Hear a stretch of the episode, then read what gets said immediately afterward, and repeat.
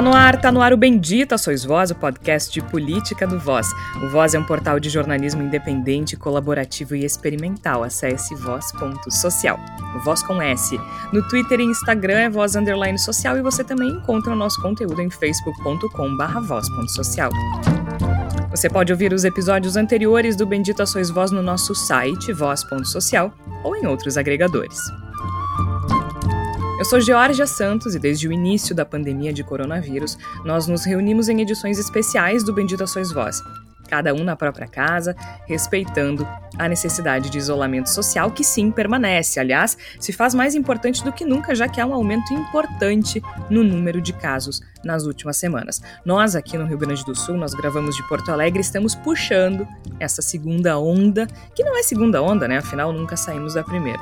E tudo indica que as eleições tiveram um papel importante nesse recrudescimento. E por falar em eleições. Não pode se debitar nada aí em relação ao presidente Bolsonaro. O processo de eleições municipais finalizado no Brasil após a votação do segundo turno em diversas cidades do país no último domingo. Quanto aos resultados em algumas capitais, pouca ou nenhuma surpresa. Eduardo Paes venceu Crivella no Rio de Janeiro, Sebastião Melo venceu Manuela Dávila em Porto Alegre, Bruno Covas venceu Guilherme Boulos em São Paulo. DEM, MDB e PSDB. Conversamos sobre eleições de 22. Se eu tiver bem em 22, há interesse eh, de alguns parlamentares desses estados em ter o seu respectivo candidato ao governo. Isso poderia entrar nesse, nesse acordo. Que, por exemplo, tem estados no Nordeste, em especial, que o PT está forte. Você pega quase todos os estados, o PT é muito forte.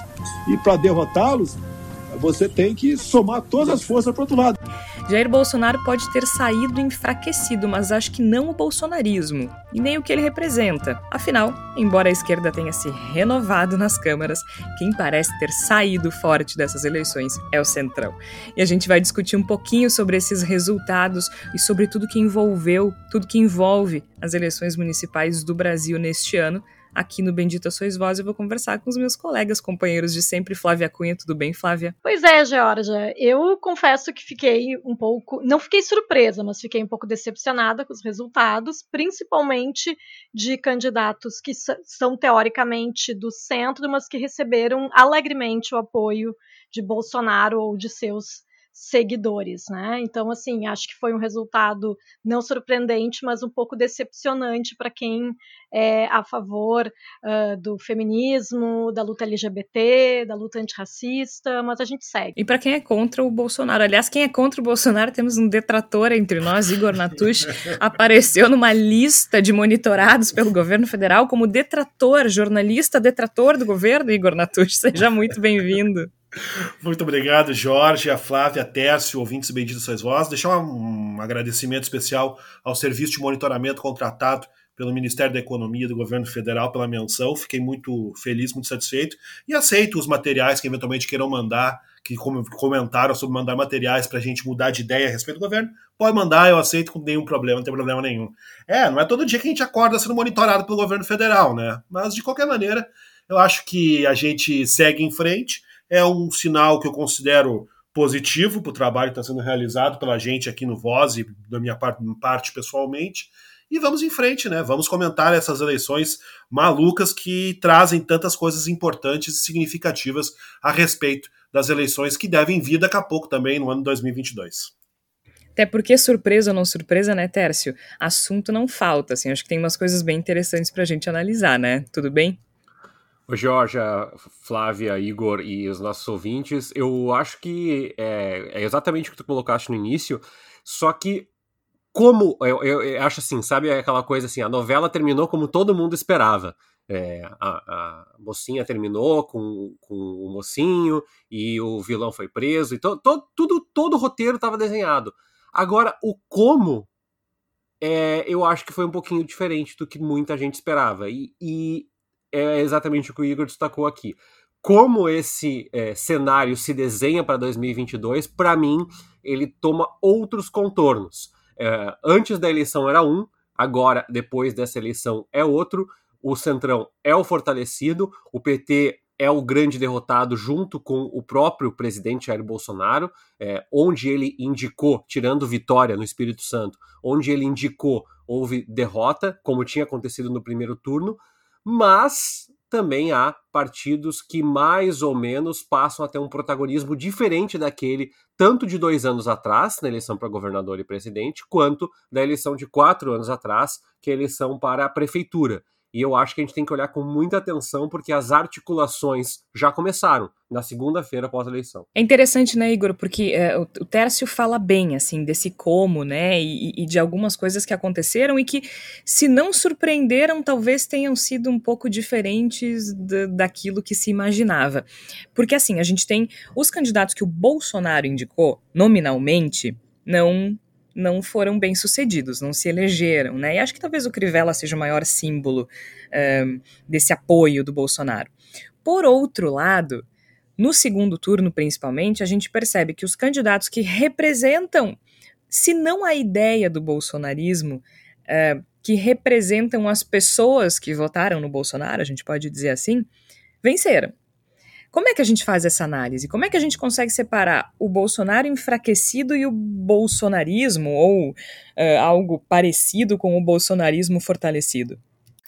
Eu acho que estamos bem sintonizados quanto a essa, esse aspecto da nossa leitura. Né? Me parece que a figura do Bolsonaro talvez ela já não tenha mais a força para ser o avatar, né, ser o grande guarda-chuva que reúne os diferentes pensamentos que estão em torno dessa geleia bolsonarista, mas o bolsonarismo, e quando a gente fala em bolsonarismo, a gente compreende toda essa esse caldo de recalques e de ódios e de pensamentos estranhos à extrema direita que existem no Brasil continua forte, continua existente, continua uma força eleitoral relevante. Embora se a gente vai analisar especialmente os resultados de segundo turno localizados em algumas capitais, como Porto Alegre, São Paulo, a eleição em si ela foi até certo ponto normal, por assim dizer. E quando eu digo normal, eu não me refiro, a, evidentemente, que haja normalidade no nosso quadro que a gente está vivendo atualmente, mas várias de suas características remetem a eleições como a gente via há 8, 12 anos atrás. Aí, por exemplo, em Porto Alegre, em cidades como Porto Alegre e São Paulo, a esquerda perder a eleição está longe de ser uma coisa extraordinária, uma coisa incomum, algo que não se via, mas mesmo assim a gente acaba chamando a nossa atenção que a esquerda tenha brigado e tenha tido chance de ganhar nessas capitais, porque o que o cenário que se imaginava a partir de 2016 e especialmente 2018 seria de longuíssimo período de muita dificuldade para a esquerda, consolidada politicamente no Brasil, dentro da nossa política partidária, conseguir espaço nas eleições. E não foi muito que se viu, né? A gente não viu grandes vitórias da esquerda, mas a gente viu a esquerda fazendo disputas importantes em algumas capitais. E isso nos indica de que ela continua forte, ela não foi esmagada como se imaginava que pudesse acontecer em 2016, em especial em 2018. Por outro lado, se a gente analisar, e eu acho que a Georgia faz muito bem essa separação, se a gente analisar o segundo turno das eleições, não concentrar apenas nosso olhar na derrota evidente do bolsonarismo no primeiro turno, do Bolsonaro, melhor dizendo, no primeiro turno, se a gente fizer uma análise de segundo turno, a gente vai ver que, de fato, o bolsonarismo entrou nos governos, né?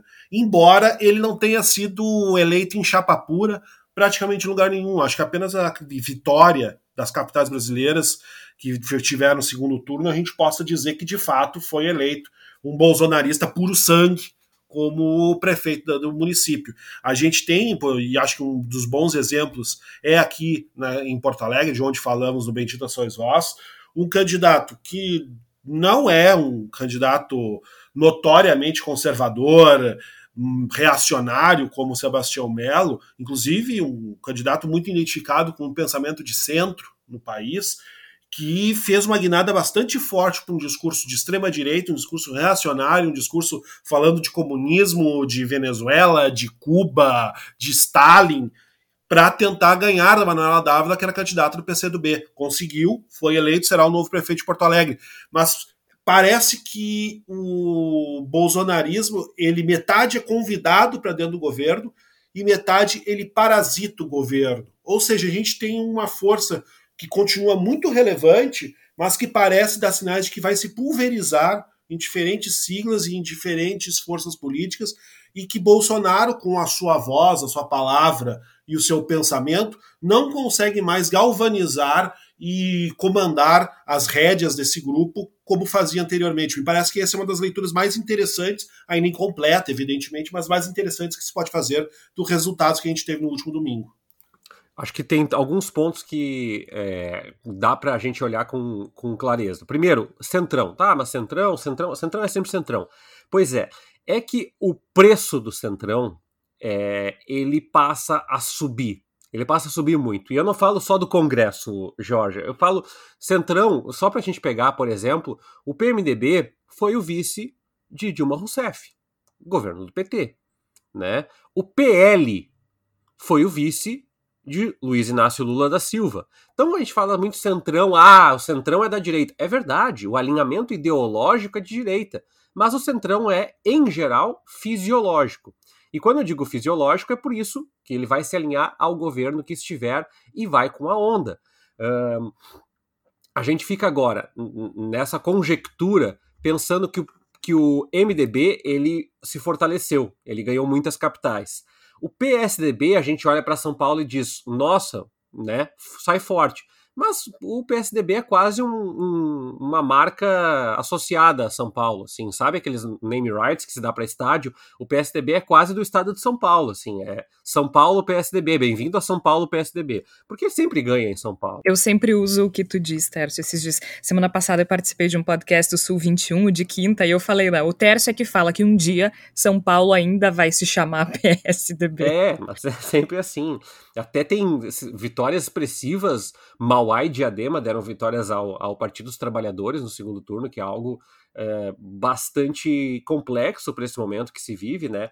Mas também temos duas capitais administradas pelo PSB, uma delas Recife, uh, temos o PDT uh, com duas capitais, temos o PSOL com uma capital que é, que é Belém. Enfim, eu acredito, Georgia, que o desenho reforça aquilo que nós falamos, que é muito difícil fazer uma análise da, da, das prefeituras à luz meramente da política nacional, embora a política nacional, claro, ela venha assim surgir. Para mim, o Centrão fica fortalecido, mas dentro do Centrão algumas posturas e figuras ficam mais fortalecidas.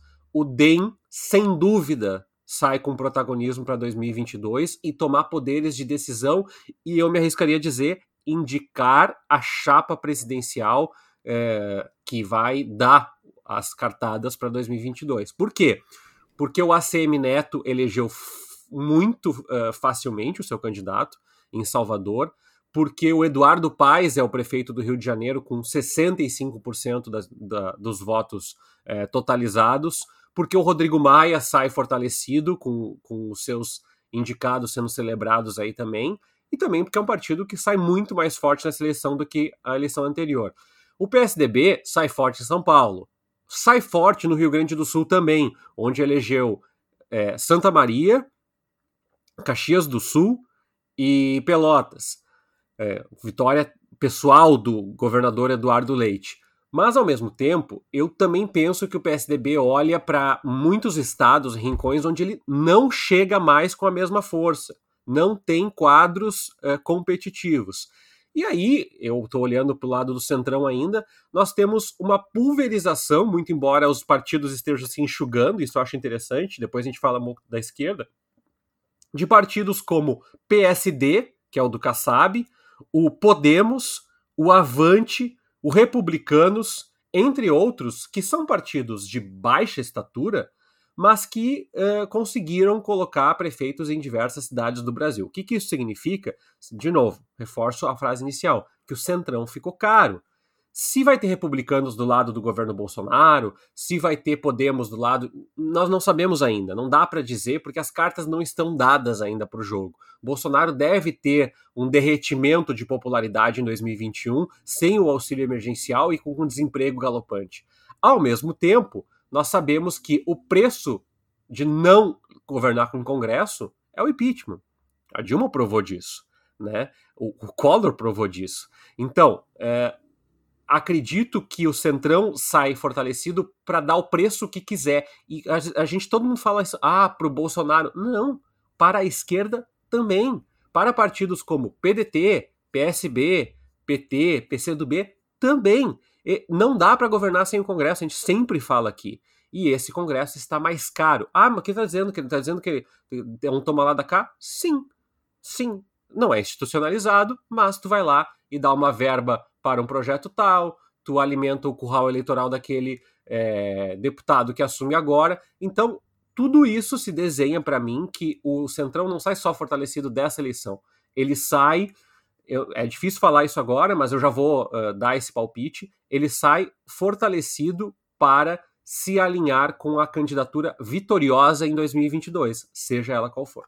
Uh, se vocês me permitirem, só quero voltar um pouco para a campanha, principalmente do segundo turno, né, que eu considerei especialmente suja, né, e com toques de misoginia, né, aqui em Porto Alegre em especial, por ter uma candidata mulher no, no segundo turno das eleições, né, mas lembrando aí o nosso colega de, de, de, de podcast aí monitorado, teve um projeto chamado Projeto Monitora, uh, que fez uma, um ranking das candidatas mais ofendidas no Twitter nesse segundo turno. Manuela Dávila ganhou disparado, em segundo lugar teve a Marília Arraes, do PT, a Luísa Erundina como vice, né, do PSOL, e Sueli Vilela, do PSB.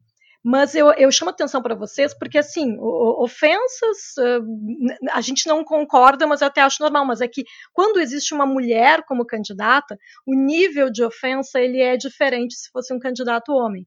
Por exemplo, vagabunda, sabe? Tem coisas que, que falam assim, porca, louca, velha. Velha foi para Erundina, né? E teve, e por exemplo, no caso da Manuela, que é quem ganhou disparado aí nas ofensas, o comunista estava associado a outras coisas. Então era comunista safada, comunista de boutique e outros níveis de xingamento que certamente se fosse um candidato homem não seria esse tipo de atitude que haveria. Né? Então eu acho que existiu sim uma, uma tendência ao, ao machismo nessas eleições, justamente por, a, por, por haverem candidatas mulheres, né? Uh, e parece que uh, em determinadas capitais e cidades uh, o fato de haverem mulheres como candidatas pode ter sido um, uma. parece que o eleitor não está preparado para ver uma mulher naquele cargo.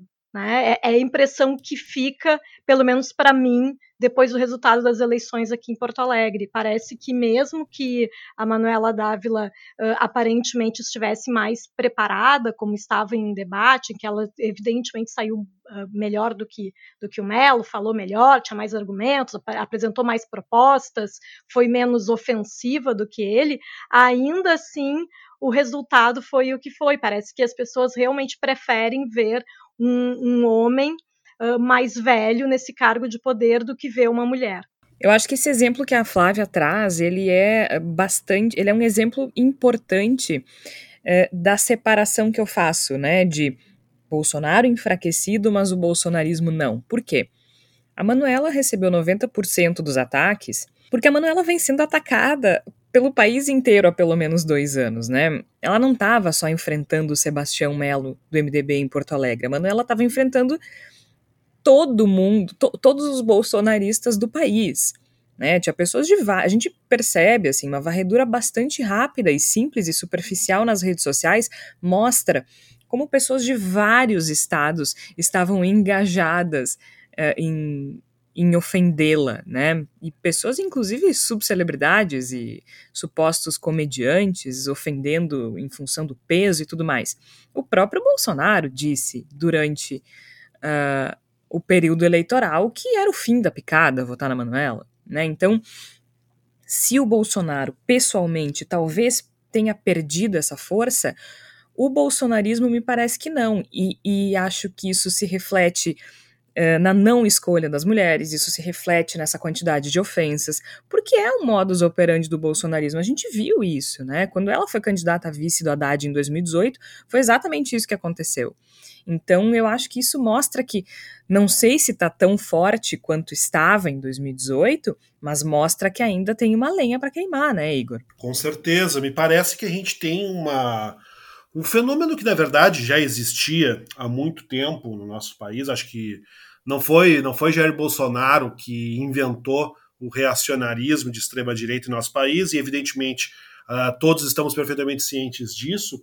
O que talvez a gente comece a pensar a partir daí é se o, o termo bolsonarismo vai poder funcionar durante muito tempo mais para descrever esse movimento que nós temos, porque ele é um movimento claramente gerado a partir da presença de Jair Bolsonaro, mas que parece estar além de Jair Bolsonaro, né? Foi foi catalisado por Jair Bolsonaro, se tornou. É, é maior que ele, né? Na Isso, verdade, quando eu, acho que quando a gente fala bolsonarismo, é esse, esse movimento reacionário que sai do armário e não se hum. constrange em ser preconceituoso, em ser machista, em ser racista. É isso. E, enfim, né? Todos os istas possíveis, é. menos o comunista, no caso. Exatamente. Então me parece que a gente tem um um movimento que evidentemente surge, né, ganha seu formato final atual a partir da, do potencial criado pela presença de Jair Bolsonaro enquanto figura, personagem e símbolo, mas que dá sinais de existir além de Jair Bolsonaro, de poder inclusive dispensar Jair Bolsonaro, e a gente precisa olhar com muito cuidado para esse movimento que acontece dentro das esferas partidárias, né? Que é esse esse bolsonarismo, e eu acho que o termo continua válido, porque descreve bem do que a gente está falando, se pulverizando, entrando em diferentes siglas, e, e a gente pode, tá, pode ter o seu, seu, movimento de dois lados. A gente pode tanto estar tá, tá vendo um, uma direita centrão neutralizando até certo ponto esses poderes, essas movimentações bolsonaristas, quanto o contrário o bolsonarismo contaminando esses elementos de centrão, de direita e, e forçando uma radicalização desses setores também. A gente tem que estar muito atento para a gente ver se a, essa vitória do Centrão, que a gente localiza nas eleições desse ano, ela vai neutralizar, vai enfraquecer, vai diluir esse bolsonarismo, ou se ao contrário, ela vai fazer o que aconteceu, por exemplo, aqui em Porto Alegre, fazer com que forças do centro se radicalizem em nome desse voto. Esse me parece que é um dos movimentos que a gente tem que olhar com muita atenção a partir de agora, nos próximos anos. Bom, e eu acho que sim. Hum, hum, tentando olhar pelo copo meio vazio, eu acho que esses movimentos eles se alinharam ao bolsonarismo pelo copo meio cheio, eu tenho certeza que se fosse o bolsonarista em si, é, per se, né, o candidato bolsonarista mais próximo bolsonarista, com plataforma bolsonarista aqui em Porto Alegre era Walter Nagestein, em São Paulo, capital, era o Russomano, no Rio de Janeiro era o próprio Crivella, é, nós tínhamos uh, um candidato em Fortaleza e assim por diante, nós tínhamos uma candidata em Recife. É, não tenho dúvida que seriam piores. É, isso não é para nosso ouvinte ficar dizendo, ah, então foi melhor. Não, não foi melhor, foi menos pior. Foi uma tragédia menos pior. Mas, ao mesmo tempo, eu acho que a gente tem que colocar algumas, um, algumas análises nesse processo que eu não tenho certeza, Flávia, se isso é um movimento dessa eleição. Eu não tenho certeza se esse movimento de ataque às candidaturas femininas e feministas é um, é um movimento dessa eleição. Eu, eu penso que isso é a essência, é suco de Brasil. A eleição do Lula nunca foi uma eleição progressista, nem a da Dilma. Foi uma eleição com base em respaldo, amplo respaldo econômico, inserção no consumo, uma série de coisas.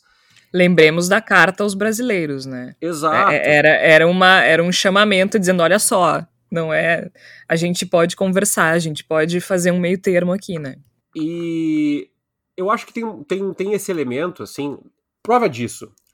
Uma pesquisa recente mostrou, é, pessoas entre vários países, que 85% dos brasileiros dizem que é necessário acreditar em Deus para que seja uma pessoa boa e moral.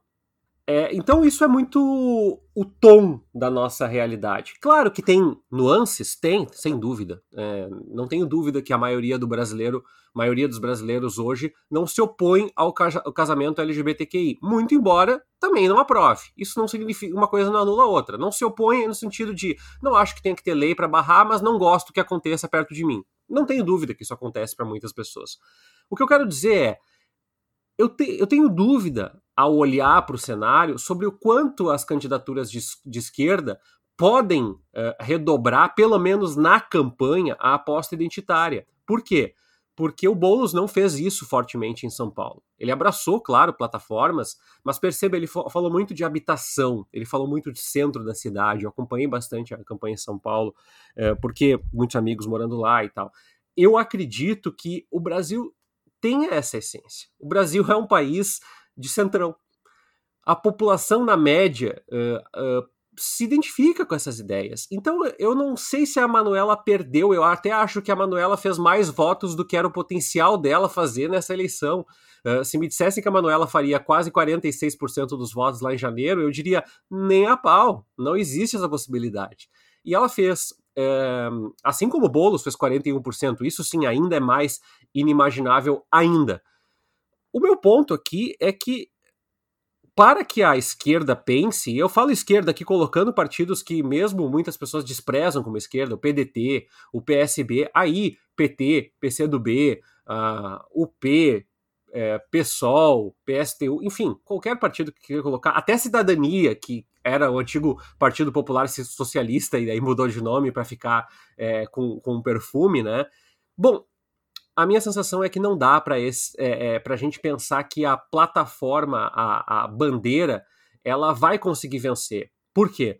Porque está incrustado um valor moral, religioso muito forte no brasileiro, na, no brasileiro médio.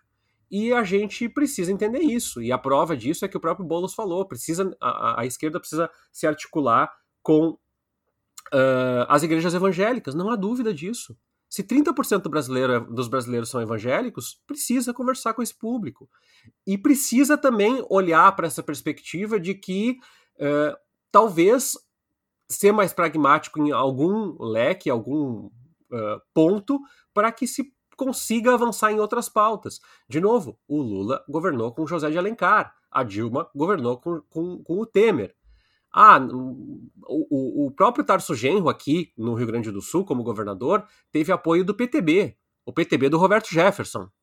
Então, eu acho que a gente precisa colocar isso em perspectiva também. O Centrão sai mais forte porque nesse cozidão de que a esquerda uh, foi, foi sublimada da eleição do Bolsonaro e agora voltou com algum grau de força, o Bolsonaro sai enfraquecido porque o movimento é mais forte que ele, mas a figura dele sai enfraquecido. Bom, aí eu acredito então que a gente não pode ignorar o fato de que sim, isso é um pouco da essência do Brasil, seja o Brasil de 2021, o Brasil de 2016, o Brasil de 2012. Nós temos fenômenos muito pontuais que mexem a eleição para cá ou para lá, mas eu não tenho certeza se dá para a gente pensar ou iludir numa ideia progressista de país, porque eu acho que nós não somos, e vou ser bem sério com vocês, não sei se algum país o é. Acho que essa é a média uh, da nossa conformação histórica, social e cultural. É, eu acho muito pouco provável. Eu concordo, eu acho que não é um movimento dessa eleição, especialmente quando a gente pensa em machismo. Mas esta eleição tem um elemento que é a Manuela Dávila. A Manuela Dávila, ela, ela é especialmente odiada pela horda bolsonarista, e eu acho que isso a gente não pode desprezar. Eh, não que outra mulher não fosse agredida. Outra mulher seria agredida, outra mulher é agredida, digamos assim.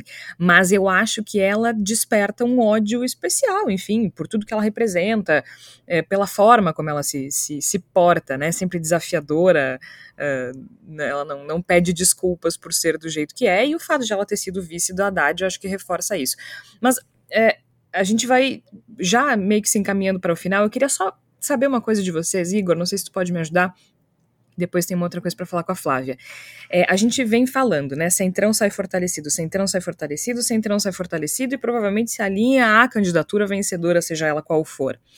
Agora, esse fortalecimento do Centrão, será que ele não pode significar que as pessoas abandonaram, pelo menos por hora, a ideia de aventuras, de aventureiros, de outsiders? Porque assim, a gente via nessa figura do Bolsonaro uma coisa que ele tem que, tem que tirar o chapéu, porque ele é um cara uh, deputado por mais de 20 anos e que se apresentava como um outsider, como alguém que não era da política. E, e, existia esse movimento dois anos atrás de alguém de fora da política, né? O próprio Amoedo, que não teve a menor chance de ganhar, mas que tinha esse discurso e o novo se fortaleceu nos últimos anos.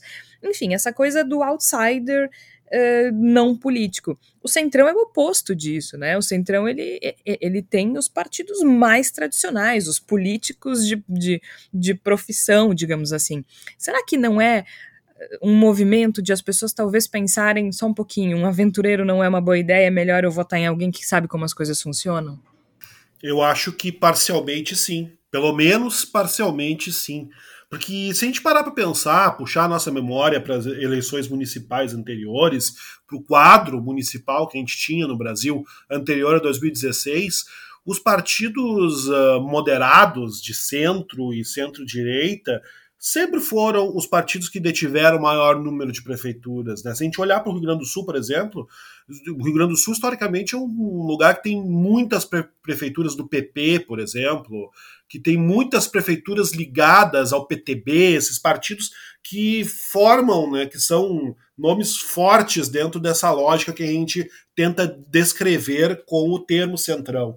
Então, me parece que a gente tem há muito tempo uma, uma disposição das prefeituras de eleger esse tipo de candidato. E, pelo menos da minha parte, a grande curiosidade que eu tinha para 2020 era até que ponto o, os eventos de 2016 e 2018 bagunçariam essa, essa situação. Até que ponto a gente teria candidatos radicalizados à direita sendo eleitos prefeitos, uh, teríamos câmaras municipais radicalizadas à direita nas principais cidades e isso não se verificou. E é por isso que eu volto para o comentário que eu fiz no começo do programa, dessa, na nossa edição, que a gente está tá encerrando agora, de que a eleição foi até certo ponto normal, porque me parece até certo ponto normal que nós tenhamos esses partidos um pouco mais pulverizado, porque entrou novos atores dentro dessa lógica do Centrão, mas que a gente tenha esses atores ganhando. Então, me parece que a gente tem uma, um movimento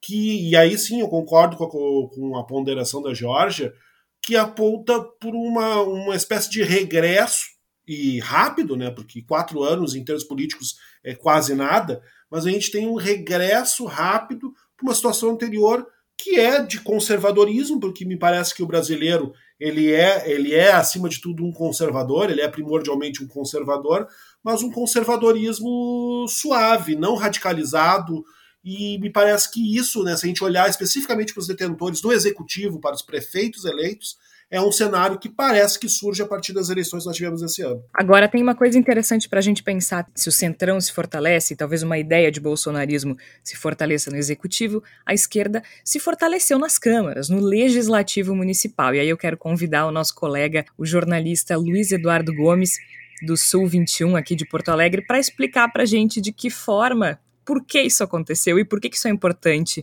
nessa circunstância. Obrigada pela participação, Luiz. Oi, Georgia. Primeiramente, muito obrigado pelo convite. É uma honra participar do podcast, né? Sobre a, a questão das esquerdas, né? O resultado eleitoral para as esquerdas, né? Fica claro, obviamente, né? Esse grande avanço, né? Do, do, dos partidos que são conhecidos como Centrão, o DEM, o PSD, o MDB, o PP, enfim, que foram os principais ganhadores do ponto de vista da eleição majoritária, né? Mas eu penso que sim, eu acho que oh, tem boas notícias para o campo progressista, né? Uh, na questão das, das câmaras, né? A gente teve em Porto Alegre, por exemplo, um avanço né, numérico, né? Um avanço numérico saiu de sete vereadores somando PT e PSOL para 10, né, com a inclusão de dois vereadores do PSOL, do, do PCdoB e o ganho de uma cadeira do pessoal, né? Mas especialmente um avanço qualitativo, me parece, né? A gente teve uma renovação importante, né? Uma renovação de representatividade uh, na Câmara de Vereadores de Porto Alegre, né? A gente tem vereadores, vereadores e vereadoras negras, né? Que foi sempre uma lacuna, sempre se bateu muito na questão da falta de representatividade, né? Porto Alegre só tinha eleito diretamente uma mulher negra vereadora titular em toda a sua história, né? A Negra Diaba em 1996 ainda, depois a gente teve algumas vereadoras suplentes e até a própria Karen Santos, agora reeleita, né, mas que tinha sido suplente da Fernanda Melchiona em 2016 e assumiu o mandato quando a Melchiona se tornou né, deputada federal e foi a segunda titular da história, mas agora a Karen né, retorna à Câmara definitivamente eleita, né, a mais votada da cidade, isso carrega um status, né? Isso traz poder simbólico para ela de ser a mais votada, especialmente para a esquerda, de agora tá de poder uh, representar um segmento da sociedade, né, que vai muito além do resultado eleitoral, né? A representatividade na Câmara, né, vai trazer pautas diferentes, vai trazer pontos de vista diferentes, vai trazer discussões diferentes, né? Vai uh, possivelmente trazer certas comunidades que não tinham acesso à Câmara de Vereadores, não tinham seus representantes, vai trazer, vai aproximar elas do, do Poder Legislativo Municipal, né? vai trazer discussões diferentes de cidade para o Legislativo. Isso é sempre muito importante, né? apesar de a gente continuar basicamente com o mesmo grupo no poder do passo municipal, né? Porque, enfim, apesar da troca do PSDB pro MDB, a gente tinha ali o mesmo contexto de PTB, de PP, né? De democratas, enfim, o PRB com os bispos sempre uh, mandando na Câmara, enfim, tendo secretarias importantes no governo municipal, apesar das dificuldades de relação do prefeito Marquesan com os outros partidos, eles mantiveram a sua influência ao longo desses últimos anos e, claro, governaram a cidade entre 2005 e 2016. Né? Então continua é, esse mesmo grupo de partidos, né, que eu gosto de chamar de consórcio de partidos de direita que governa a cidade há 16 anos, mas tem essa, esse, esse outro olhar que vai vir para a Câmara de Vereadores de Porto Alegre. Né? E além disso, tivemos por todo o Brasil resultados importantes. Né? Tivemos diversas cidades elegendo a primeira mulher negra da história, como Curitiba, tivemos aumento de bancada em São Paulo, no Rio de Janeiro do PSOL, tivemos eh, no Rio de Janeiro aumento da bancada do PT, como, e também trazendo mulheres negras, está vendo renovação, né? esse movimento de renovação partidária e política veio também pelos partidos de esquerda dessa vez, né? E acho que se não é um resultado a ser comemorado, né, as eleições de 2020, acho que não, acho que é continua a merecer uma reflexão dos partidos progressistas da dificuldade de se romper essas barreiras com segmentos importantes da sociedade, né? ao mesmo tempo foi plantada uma semente, né? Indubitavelmente foi plantada uma semente de que há caras novas que representam o eleitorado de esquerda, que reconquistou de certa forma, mais um, uma autoestima de parte do eleitorado, né? não é mais aquele eleitorado em depressão como era em 2016, que ainda votou na esquerda, por exemplo, Porto Alegre. Porto Alegre ainda teve uh, um, um, uma votação importante da esquerda em 2016, apesar de sequer ir para o segundo turno. Não é como cenários que a gente vê, por exemplo, em Minas Gerais, em que a esquerda fez menos de 10% somado, né? Ainda se chegou próximo, né, de uma situação de quase ir ao segundo turno, né? apesar do Raul Ponte ter ficado com 18% ali, mas somados com votos da Luciana, já, já, já seria, chegaria a quase 30%, né, naquele momento, né? Mas enfim, Dessa vez, além de ter um resultado melhor, da Manuela ter conseguido ir para o segundo turno, do Bolsonaro ter ido para o segundo turno, da Marília Reis ter ido para o segundo turno, enfim, a vitória uh, do candidato do, do, Sarto, né, que é do campo progressista contra o Capitão Wagner em Fortaleza, apesar de parelha, significa que mais também ali se, se criou uma barreira ao avanço do bolsonarismo, né? Mas se voltou a ter campanhas uh, animadas, campanhas de carregar bandeira, campanhas que apresentaram propostas, né, que foram propositivas, que conseguiram conquistar mentes e corações. Enfim, se não dá para ganhar todas, pelo menos acredito que sim, foi plantar essa semente e dá para colher, né? Dá para esperar que possa se colher bons resultados no futuro, né? Porque, enfim, né? O lado ruim de tu não estar tá no poder é tu não ter o poder. O lado bom de tu não estar tá no poder é que, enfim, a posição, né? Tu não tem muito a perder com, com os resultados eleitorais, né? É, tu não tem muito a perder, né? Com, com as críticas, né? Da, da, execução dos projetos, enfim, né? Então, a expectativa é que isso, que a eleição de 2020 possa ter plantado sementes para serem colhidos bons frutos no futuro, mas, né? Não dá para dizer que não foi uma derrota, não, não dá para dizer que foi uma vitória simbólica, né? Porque não foi, né? Uma derrota é uma derrota, né? Faltou pouco em alguns locais, mas ainda assim faltou e tem que ser feita a reflexão sobre isso, mas também há elementos importantes a serem celebrados de certa forma, né? E, e vislumbrados que isso pode ter resultados melhores no futuro. Então, muito obrigado mais uma vez, Jorge, muito obrigado a todo mundo que faz parte da bancada pelo convite, pela participação no podcast. Muito obrigada, então, ao Luiz que se dispôs a conversar conosco e explicar essa, que pode ser vista como uma contradição, mas que na verdade é um bom sinal. É, o aumento do número de vereadores da, da esquerda, a bancada negra em Porto Alegre, enfim, uma bancada representativa nas câmaras municipais, em contraponto aos executivos mais à direita. A gente vai chegando para o final e agora é hora da palavra da salvação. Flávia Cunha, que é que tu tens pra gente hoje? Eu acho que, indo no sentido aí do que o Tércio falou, de que, de que a mentalidade do brasileiro médio é conservadora, eu acredito muito da gente investir em educação de base para a próxima geração, e é por isso que o Voz tem um, podcast literatura infantil chamado Cantinho da Leitura, e o episódio mais recente, publicado recentemente, é sobre literatura infantil e feminismo. Eu insisto, o futuro precisa ser feminista. Minha recomendação, Georgia, é para nosso ouvinte cuidar com os discursos que ecoam. Já que a gente falou de partido, tem muita gente dizendo que ah, o meu partido, centro não sei o quê, mas todo partido tem uma origem. E eu acho que não dá para renegar. Dá para te dizer que o mundo mudou, não tem dúvida, não tem mais União Soviética e Estados Unidos, mas não dá para dizer que o partido não flertou com a ditadura, não dá para dizer que o partido sempre teve uma base uh, uh, apoiada em trabalhadores, não dá para dizer que o partido não é fisiológico e também não dá para dizer que o partido é puro porque se a gente olhar para o histórico, e eu nem vou dar nenhuma recomendação, tem vários livros, textos, artigos, vídeos, documentários aí, eu só acho importante, Georgia, porque nessa maçaroca de troca de nomes e cada vez mais, muita gente está colocando um véuzinho branco ali e está se colocando com uma auréola dizendo assim, eu não tenho nada a ver com isso. Tem sim, partidos têm história, e a história está junto está assinada com o número que você aperta na urna eletrônica. A gente pode até não gostar, ou pode até fazer vista grossa, mas eles têm. E se você é candidato, você sim abraça a história do partido. A minha recomendação é bem simples: estudem política, porque as eleições acabaram, as eleições passaram, mas a política não. Tudo é política. Então estudem política porque isso faz diferença também na hora da escolha, na forma como a gente vive e também na forma de analisar a política do nosso país. A gente vai ficando por aqui. Eu sou Georgia Santos, participaram a Flávia Cunha, o Igor Natush, o Tércio Sacol.